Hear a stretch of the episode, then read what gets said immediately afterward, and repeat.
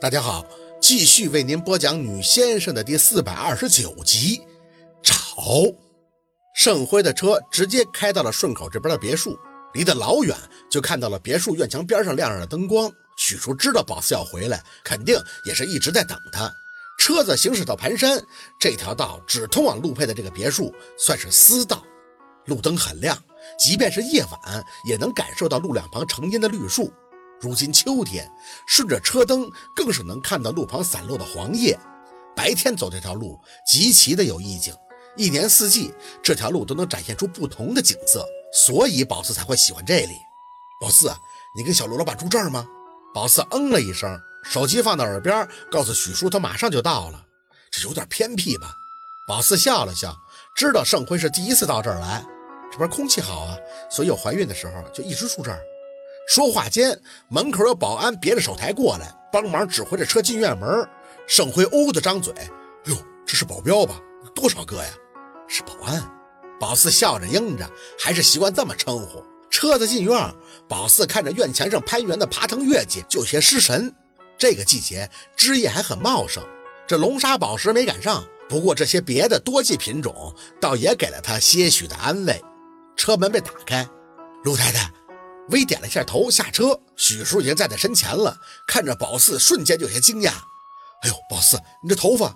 宝四无所谓的扶了一下，嗨，没染就这样，小事儿。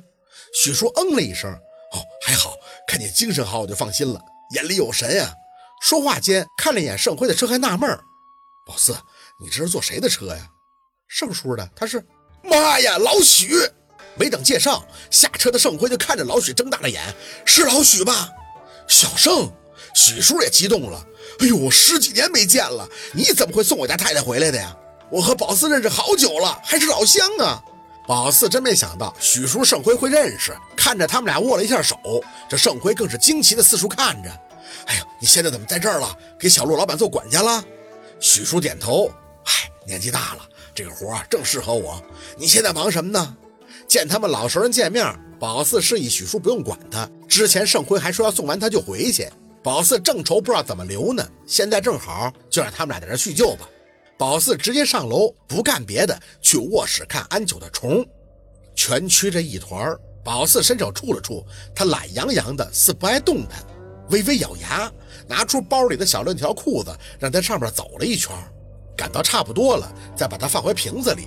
到洗手间，再把裤子给烧了以后，碾出点灰。喂食，此举的用意就是寻人。小六那边联系不上，宝四知道的也就是安九老家的地址。那婆子逮到安九，肯定是要带回去的。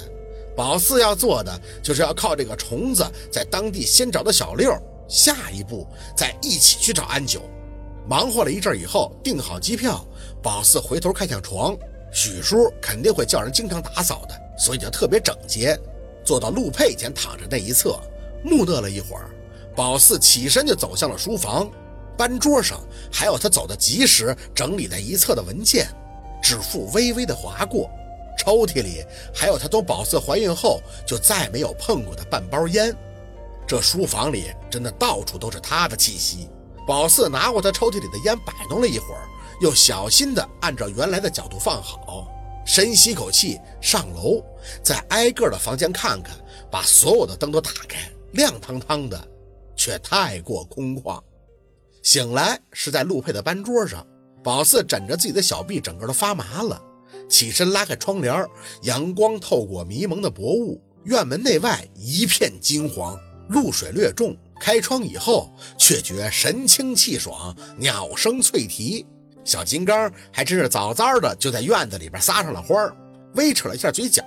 没多感慨，冲了个澡，就简单的收拾点东西，把虫子收到了袖口里头，从衣柜里拿出一个米色的风衣换上，挎了个大包下楼。许叔见他这样不解，哎呦，宝四，你要出门吗？嗯，办点事儿，过两天就回来了。宝四随意的应着，招呼盛辉过来，吃完了早点就出发了。盛辉本来也要回去，正好把宝四送到市里。宝四掐着机场的时间，先去办了护照。这边呢，还给雷叔去了电话，让他帮忙打声招呼，想快点把护照拿到手。他没多问，满口答应。这事儿一落底，就去了机场，跟盛辉道了别，心情复杂的就飞了。效率，要的就是效率。十一月初，四川这边还是下着小雨，很湿润，空气中有股透着泥土的清香味儿。宝四在北方待久了，猛地一见这枝浓叶翠，温度回升，倒是有种春天的错觉。可惜没有太多的时间去欣赏风景了。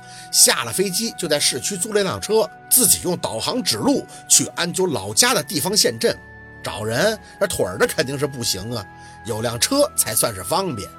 蜈蚣被放出来以后，就在仪表盘上爬来爬去，一来是用来指路，二来得用它观察和安九小六所处的距离。他明显的兴奋，见他活泼，这宝四就高兴，这说明来的地方是对的。老弟啊，算我求你了，你去别的地方吧，我这不是收容所。你说你白住了多长时间了？我看你是个北方人，咱俩吧也算半个老乡，才帮你，你知道不？你之前欠我的钱我也不要了，现在我就求你换个地方吧。我这开店是为了做生意，不是做慈善的。宝四仔细的观察那个被推搡的，这家伙头发都长出来了，穿的衣服呢脏的根本就入不了眼。要饭的大概都比他这一刻要干净。老板，你帮帮忙，我就再住一个礼拜。等我找到我女朋友了，我就给你垫钱。我我不是能差钱的人。老弟呀，你这话都说了半个月了。旅店的老板痛心疾首。你女朋友跑了，你上哪儿去找啊？哎，她不是跑了，她是被抓走的。这小子还梗着脖子强调，就在这山上呢。我，你是不是精神有问题？旅店老板回手招呼着自家的服务员，扔出了他的行李箱子。他要是被人抓走了，你得赶紧报警啊！你这上哪儿找去？知道是什么地儿不？这里最多的就是山，你上哪儿找去？那里边都是苗寨，地方话你又听不懂。得得得，我不跟你说这些了，你呀，乐意去哪儿去哪儿。我是养不起你这尊活佛了。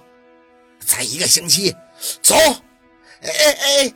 他瘦得像是好多天都没有吃饭，被高壮的老板一推就已经坐地。他恨不得去抱人家大腿。大哥，真的，我一点都没。砰！一把伞在他长成毛寸的头顶撑起。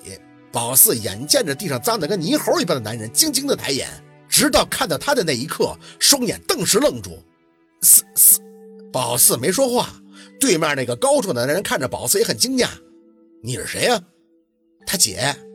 回了几个字，从钱包里拿出一小沓票子递给了他，够吗？高壮男人当即就换了一副嘴脸，够够了够了够了！哎，你也是北方来的？啊，进去，这还下着雨呢。没搭理他，伞还在地上小六的头顶撑着。起来呀！小六仰着不知道被什么树杈子还是草刮的，那满脸都是红痂的脸，眼睛渐渐的发红，嘴瘪了瘪。我我起来。宝四还是只说两个字，小六大力的擦了把眼睛，撑着地站起来。宝四抬手给他擦了擦头发的雨水。你四姐死了是吗？小六站着不动，很没出息的捂住自己的眼，像是没脸见他，嘴巴瘪着。四姐，我我我找不到安九了。宝四深吸了口气，撑着伞，踮脚单手抱住他，以便他的脸能搭到自己的肩膀。哭什么哭？我就是来带你和安九回家的。好，今天的故事就到这里，感谢您的收听。喜欢听白，好故事更加精彩。